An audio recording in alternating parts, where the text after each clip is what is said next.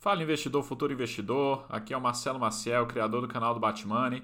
Estamos iniciando mais um Batcast, o podcast do Batmoney, o homem morcego da tranquilidade financeira, aquele que fala de finanças, mas não chupa seu dinheiro. Hoje, pessoal, a gente vai conversar sobre a galera do mimimi, aquele pessoal que reclama de tudo, fica colocando dificuldade para tudo, sempre encontra algum obstáculo e para não fazer alguma coisa, né? Desculpa, reclama muito sobre a questão de que é, tem baixo salário, não consegue poupar dinheiro, então é, a gente vai conversar um pouquinho sobre esse tipo de pessoa e para isso eu vou contar é, um pouco a, a, a, minha história aqui que eu tive na empresa de engenharia que eu prestava serviço e o como que eu, eu sempre tentava ajudar o pessoal de lá, dar um empurrão para que eles se mexessem e pudessem sempre estar buscando melhores condições de trabalho.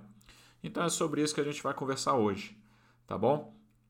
E inicialmente gostaria de convidá-los a conhecer a minha página www.batmoney.com.br e para quem me acompanha no Instagram, o Batmoney Batmoney, duplicado, né? Arroba Batmoney Batmoney, onde você pode ter informações sobre o meu canal do YouTube, o Batmoney Tranquilidade Financeira, sobre o desafio comprando minha primeira ação, uma sequência de aulas que vai te levar a você comprar sua primeira ação em apenas 4 dias, e a Jornada da Tranquilidade Financeira, que é o meu curso completo que te leva do zero até se tornar um investidor autônomo e poder fazer investimentos por conta própria, sem depender de ninguém, buscando a tranquilidade financeira, né? Aquela ideia de você acumular patrimônio para que lá na frente esse patrimônio te gere uma renda e você possa ter a escolha se você quer continuar trabalhando, auferindo renda ativa ou não. Tá bom, pessoal? Então vamos lá, vamos iniciar aqui com o nosso assunto. E para a gente construir o nosso raciocínio, eu vou contar essa história de que Assim que eu retornei, pessoal, eu, eu me formei em engenharia e em 2010 eu comecei a trabalhar como engenheiro. Trabalhei durante três anos. Aí eu saí, fui fazer concurso público. Acabou que quando eu fui aprovado no concurso público, eu retornei para o mercado de trabalho na área de engenharia. E eu acabei entrando numa empresa chamada Eletrodata Engenharia que prestava serviço para a Caixa Econômica. E entrando lá, pessoal, sempre quando eu assumo uma obra nova, primeira coisa que eu, que eu, que eu faço já que eu não estou montando minha equipe do zero, eu já peguei uma equipe montada, é, eu preciso conhecer a equipe. Então eu converso com cada um deles para a gente passar a se conhecer, saber há quanto tempo ele está naquela obra, ele está naquela empresa, quais são as aspirações dele. Então eu conversava com todos os funcionários é, em relação a isso, né? todos os meus subordinados. E claro, antes disso, eu conversava com o encarregado para ver a visão deles sobre cada um deles, né? Mas de qualquer forma, e, e foi isso que aconteceu. E, e lá, é, a minha equipe ela é formada por. Pe, pegando uma escadinha aí, né, pessoal? É, em termos de hierarquia da minha equipe, eu, eu, tinha o auxiliar de manutenção, que era uma pessoa que recebia aí por volta de um salário mínimo, mais ou menos, para ficar fácil, né? Então, por volta de mil reais. É, depois a gente tinha os técnicos, né, que você tinha o eletricista, o pedreiro, o técnico de ar-condicionado, o técnico de rede, é, o rapaz do almoxarifado, e vamos considerar que eles ganhavam o dobro, ganhava algo em torno de dois mil reais. Tá? Depois tinha um encarregado, que era uma pessoa que ganhava em torno de, de 4 mil reais, vamos colocar assim para ficar mais fácil, e depois um engenheiro, que, que era eu, que ganhava algo em torno aí de o dobro também. Então vamos colocar 8 mil reais, sempre na escadinha aí, dobrando o salário para nossa conversa aqui a gente ficar mais fácil, né? Era mais ou menos essa a estrutura. E o que, que acontece? Eu, né, conhecendo assim a, a, esses os funcionários, né? Teve um, um rapaz lá, ele era auxiliar de manutenção, ele estava há oito anos naquele cargo. E o que, que acontece? Sendo bem sincero, pessoal, todos os auxiliares de manutenção que já haviam trabalhado comigo, dificilmente eles tinham ficado durante um ano, tá? Depois de um ano acontecia duas coisas. Ou esse cara era promovido para se tornar algum técnico, é, ou eletricista, ou técnico de ar-condicionado, bombeiro hidráulico, que seja, ou ele era demitido, tá? É, se ele era promovido é porque ele fez valer, ele foi atrás e ele foi promovido. Se ele era demitido é porque era uma pessoa que não queria nada com nada. Então, é, era mais ou menos assim que pegando um pouco o histórico de todos os auxiliares de manutenção que trabalharam comigo, era assim que funcionava. Dificilmente tinha aquele cara, é, digamos que estava satisfeito com a posição de auxiliar de manutenção, tá? É, e aí foi justamente isso. Eu vi que essa pessoa estava há oito anos como auxiliar de manutenção nessa mesma obra e eu achei aquilo muito esquisito. Eu fui conversar com ele e eu vi que era uma pessoa que ela é, ele era realmente, ele estava satisfeito com aquilo. Não se mexia para fazer outras coisas. E assim, eu não, de uma forma geral, eu não me conformo com isso, de um funcionário meu ser nesse formato. Eu acho que ele tem que buscar outras coisas. Não só para a melhoria da empresa, mas para a melhoria dele e da família dele. Porque a partir do momento que eu assumi uma obra e eu tinha pessoas subordinadas a mim, eu sei que dentro dali daquele, daquele universo de onde você está trabalhando, não é apenas aquela pessoa, aquele funcionário, mas a família dele também está envolvida. Porque a partir do momento que aquele cara for demitido, se, se isso vier a acontecer, eu não vou estar tá afetando só aquela pessoa, eu vou estar afetando a família inteira, tá? Um exemplo muito fácil disso era quando eu ia para a entrevista de emprego tá? Não tinha jeito. Quando eu ia, eu, é, tinha uma vaga disponível e eu ia conversar com, entrevistar o pessoal, o, é, o pessoal sempre falava, sempre falava. Eu, quando eu não perguntava, eles falavam: Ó, oh, minha esposa está grávida. E por que, que eles falavam isso? Minha esposa está grávida. E porque, é por questões óbvias, né, pessoal? Se a esposa está grávida, ele agora vai passar a ter um filho, um bebê, e ele vai precisar de, de ter condições financeiras para sustentar aquela criança, né? Então, ele é uma forma dele dizer que ele está precisando muito, dele tentar sensibilizar o entrevistador, no caso era eu, e dizendo que ele precisava muito do emprego porque não, ele não está sozinho no jogo, né? Ele está com outras pessoas envolvidas, a esposa dele e o futuro filho dele. Então é natural que é, toda a família está envolvida. E eu tinha plena ciência disso e eu me preocupava muito com isso. Então por isso que eu ficava sempre tentando ajudar e empurrar para que aquelas pessoas procurassem melhores condições de trabalho. Muitas delas tinham é, interrompido o estudo porque por causa disso, isso e aquilo, porque tinham que trabalhar e não tinham tempo de estudar. E aí eu sempre perguntava, mas e aí, quando é que você vai retornar aos seus estudos? Como é que estão seus planos? né? Você não pode ficar parado, você tem que. É muito importante que você finalize o ensino médio. Finalizando o ensino médio, você pode ir para um curso técnico e por aí vai.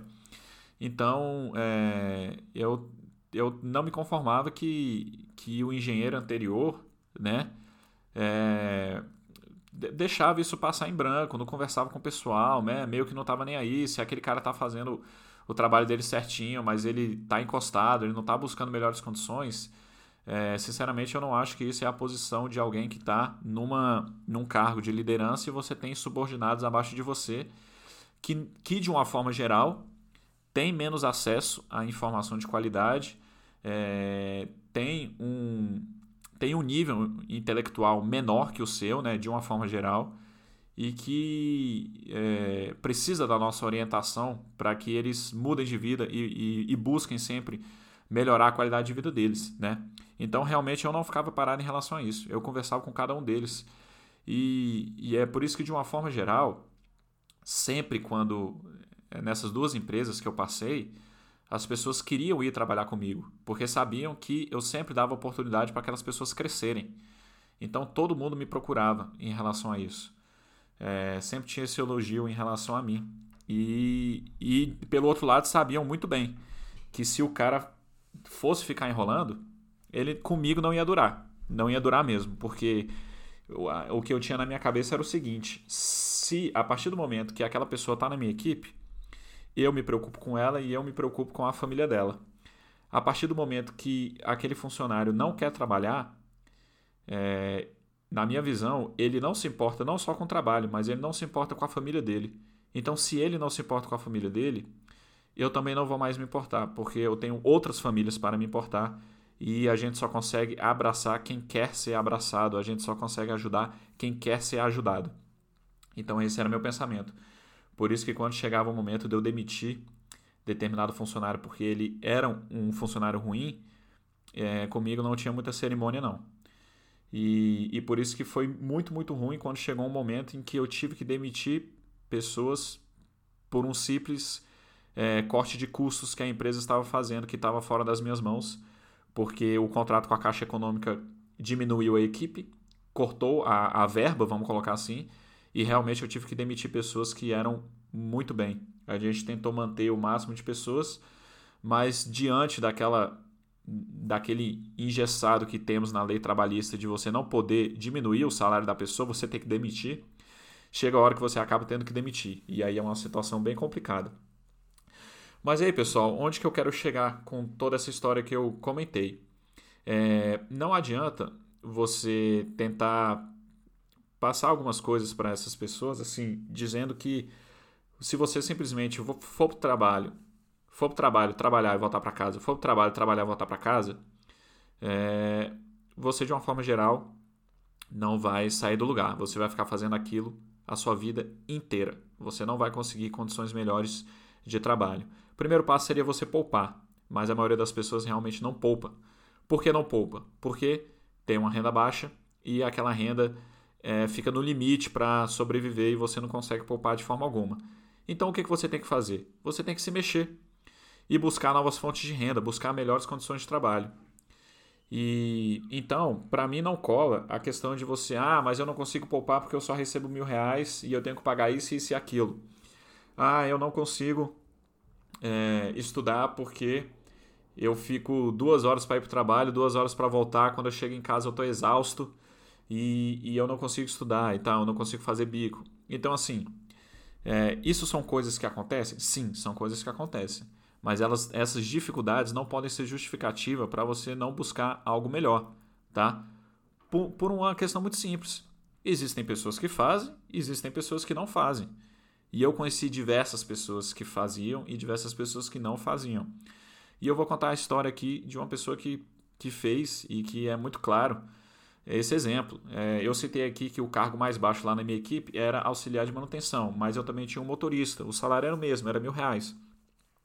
Esse rapaz ele já era eletricista, então ele já tinha uma formação melhor do que a de motorista, de que ele poderia é, receber um salário maior, mas eu não tinha vaga na minha equipe para eletricista, né? Eu tinha para eletrotécnico, que é um cargo melhor ainda, o salário era melhor.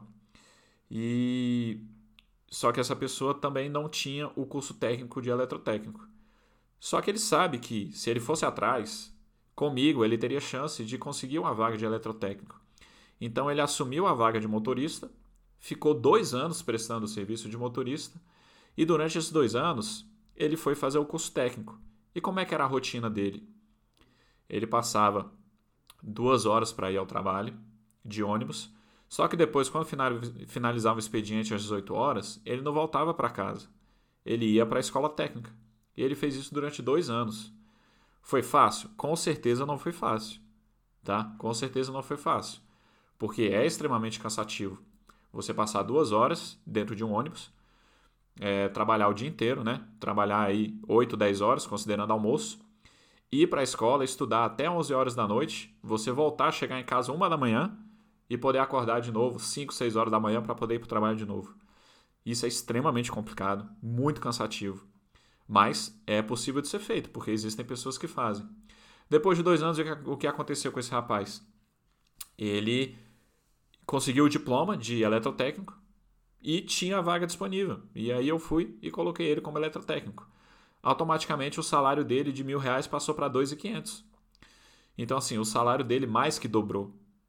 Será que agora ele consegue poupar? Se ele não conseguia poupar antes, tudo bem. Ele foi atrás, aumentou o salário dele e agora ele tem condições de poupar. Se ele não poupou, começou a gastar de forma descontrolada, isso já é outro papo que eu não vou entrar no assunto aqui, porque esse não é o assunto. Mas o, o, o que eu digo é o seguinte: é, sacrifícios têm que ser feitos. Tá? Qual que é a diferença? Eu não vou nem usar o termo aqui rico e pobre, eu vou usar aqui a pessoa que tem uma renda baixa e a pessoa que tem uma renda alta. Tá? Porque a pessoa que tem a renda baixa ela pode se tornar rica. Né? Mas qual é a diferença entre quem tem baixa renda e quem tem alta renda? São os sacrifícios que cada um tem que fazer. Os sacrifícios da pessoa que tem uma renda menor serão maiores, porque é mais complicado. De uma forma geral, essa pessoa já tem a vida mais custosa, é, não tem carro, utiliza o transporte público, já é um estresse maior. Questão de, você, de aglomeração, questão de calor, chuva. É, é tudo mais complicado. Você, é, na maioria das vezes, você não tem plano de saúde, tem que ser atendido na rede pública, o estresse é muito maior, você gasta mais tempo com aquilo, é, às vezes não consegue atender. Então, de fato, é mais custosa a vida da pessoa que tem a baixa renda. Por isso que os sacrifícios são maiores. Para ela começar a poupar, para ela poder construir reserva de emergência, começar a ter tranquilidade financeira, é, para começar a poupar e realizar investimento para acumular patrimônio, é mais difícil, porque para ela cortar custo, provavelmente ela já vai ter que estar tá cortando coisas básicas, né? Alguma coisa relacionada à saúde, dependendo, ele não consegue nem ir para academia, não consegue ter uma alimentação mais saudável, porque a alimentação saudável é mais cara, né? Então, tudo isso realmente joga contra. Os sacrifícios são maiores. Para a pessoa que tem uma renda mais alta, para ela conseguir cortar custo, para ela poupar, construir reserva de emergência e acumular patrimônio, é mais fácil de fato, porque provavelmente ela vai começar a cortar conforto, ela vai começar a cortar lazer, vai começar a cortar é, um restaurante, é, dois restaurantes no meio da semana, a cerveja mais, uma viagem. Então é mais fácil para a pessoa que tem uma alta renda cortar custo. Então os sacrifícios dessa pessoa são menores. Mas se essa pessoa também for desequilibrada financeiramente, ela pode ter problemas lá na frente no mesmo formato da pessoa de baixa renda, né? Cada um dentro da sua proporção, dentro do seu padrão de vida. Então, o que a pessoa de baixa renda tem que entender é que não adianta ficar reclamando, colocando a culpa no governo, é, ficar contando com auxílio emergencial de sei lá o que. Você tem que pensar no seu, você tem que pensar nas coisas que você tem que fazer por conta própria, que é plenamente possível. É plenamente possível. Por isso que dentro do desafio comprando minha primeira ação, não só eu vou estar mostrando a sequência de aulas para você comprar a sua primeira ação e você ver como é que funciona a bolsa de valores, mas eu também tenho um módulo lá de que eu falo sobre novas fontes de renda. Como que você pode construir novas fontes de renda? E é lógico, que não é num passe de mágica. As coisas que eu mostrar lá, você vai ter que se mexer. Você não vai poder ficar parado. Você vai ter que gastar mais tempo do seu dia com aquilo. Porque a única forma de você fazer dinheiro é trocando o seu tempo, é trocando o seu trabalho. Não tem outro formato. Tá? Os investimentos, o mercado financeiro não é para isso. Os investimentos é para que você remunere o seu capital. O capital que você ganhou no seu trabalho, que você ganhou na sua renda ativa, você vai remunerá-lo através dos seus investimentos e a bolsa de valores é o local mais eficiente para isso. Então, é, eu não, eu quero abrir aqui o, o pensamento, gente, para não para aquela galera que fica de mimimi, que sempre coloca algum obstáculo de que ah, mas para ele é fácil, ele ele trabalha no Senado e ganha tantos mil. Cara, isso, isso não existe, tá? Isso não existe. Então vai lá, estuda para o Senado e passa no Senado, tá? Então, se você não passou no Senado, então é porque você não quis sentar a bunda na cadeira, estudar durante 10 horas no dia para poder passar naquele concurso, tá? Ah, isso é muito fácil, ele abriu uma empresa que deu muito certo. Cara, então vai lá, então pensa, planeja e abra a empresa que dê certo, tá? Não pode ficar tendo esse pensamento, é um pensamento muito pequeno de você de você ficar é, dizendo que você não consegue aquele determinado sucesso por causa disso, isso e aquilo, tá? O sucesso depende de inúmeras coisas, inúmeras coisas. Claro que de uma forma geral, para quem nasceu numa família rica, para quem é, já é filho de empresário e está tocando o negócio daquele empresário, é de uma forma geral é mais fácil sim, tá? Mas e daí? Você não está nessa situação, esquece isso. Pense no que você pode fazer, no que você pode fazer para você melhorar suas condições de vida e trazer mais segurança para sua família, tá? Deixa o mimimi de lado, deixa o negócio de ficar reclamando de lado. Você é uma pessoa que fica quatro horas dentro do ônibus para ir trabalhar. É difícil, é difícil, mas pensa no que, que você tem que mudar. Porque se você não mudar e não fizer nada a mais, você vai fazer aquilo pro resto da sua vida. E você vai continuar com aquilo pro resto da sua vida. Tá? Provavelmente o seu pai pode ter feito isso o resto da vida dele. Veja como é que ele está hoje. Ele tem ainda condições de trabalhar, ou ele está ganhando a aposentadoria do governo, ganhando lá os mil reais do governo, e veja como é que é a vida dele hoje, tá? Não estou falando que o seu pai fez nada de errado, não, são questão de escolhas. Mas provavelmente o seu pai fez isso a vida dele inteira e ele está nessa condição. Você, se você for fazer a mesma coisa que ele, você vai terminar no mesmo formato, tá? Se você busca algo melhor, então você tem que fazer algo diferente. E o que é esse algo diferente? É fazer um curso técnico, é fazer uma faculdade, é fazer um curso de línguas, é, é buscar novas habilidades, é buscar novas fontes de renda. E com isso, não só você vai melhorar seu padrão de vida, você vai melhorar sua qualidade de vida, mas vai, você vai ter a possibilidade de poupar e fazer investimentos. E aí é que você vai conhecer um novo mundo do que, que os investimentos são capa é capaz, do que, que a poupança é capaz, do que, que 10%, você poupar 10% da sua renda, 20% da sua renda, é capaz de fazer ao longo dos anos. Tá? É uma coisa que vai te trazer tranquilidade financeira, você não vai ter mais preocupações negativas com o dinheiro. Mas para isso você tem que poupar, não tem como. Se hoje você não consegue poupar, porque tudo que você gasta está dentro da sua renda, não tem jeito, você só tem duas opções. Ou você corta custos, e aí dependendo da sua situação isso é uma coisa muito complicada, ou você tem que buscar novas fontes de renda. Cada um tem seu limitador. Às vezes não é mais possível cortar custos, porque você, dependendo, já está no básico, se a sua, sua situação for muito apertada.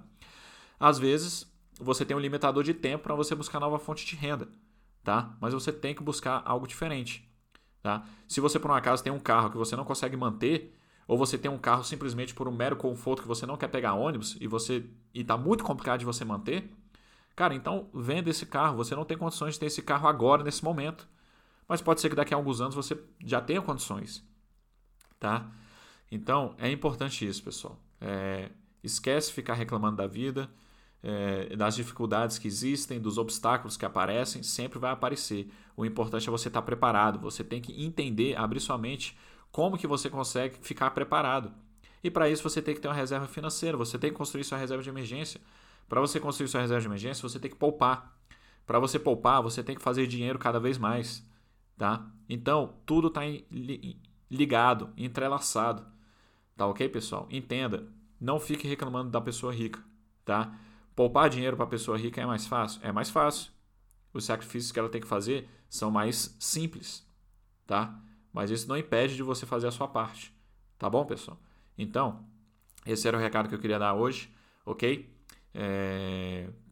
Toda terça-feira, às 22 horas, nós temos live ao vivo no YouTube, tá bom? Toda quinta-feira, às 18 horas, temos vídeo novo lá no YouTube. Ontem nós tivemos o vídeo Como Viver de Renda. Eu, eu falo algumas é, um pouco sobre os investimentos que geram renda, tá? A, quest... a bobagem sobre você ficar caçando dividendos enquanto você está na fase de acúmulo. Só que posteriormente eu vou fazer um, um, um um pouco mais completo sobre essa questão de viver de renda, tá ok? Mas o meu recado de hoje era esse, tá bom? A questão da, da galera do Mimimi. E, e a gente se encontra lá no Instagram. Eu tenho. Todo dia tem a caixinha de respostas para você deixar sugestões, perguntas, tá bom? Sugestões de temas lá para o podcast, tá ok? E é isso. Um abraço e você sabe onde me encontrar.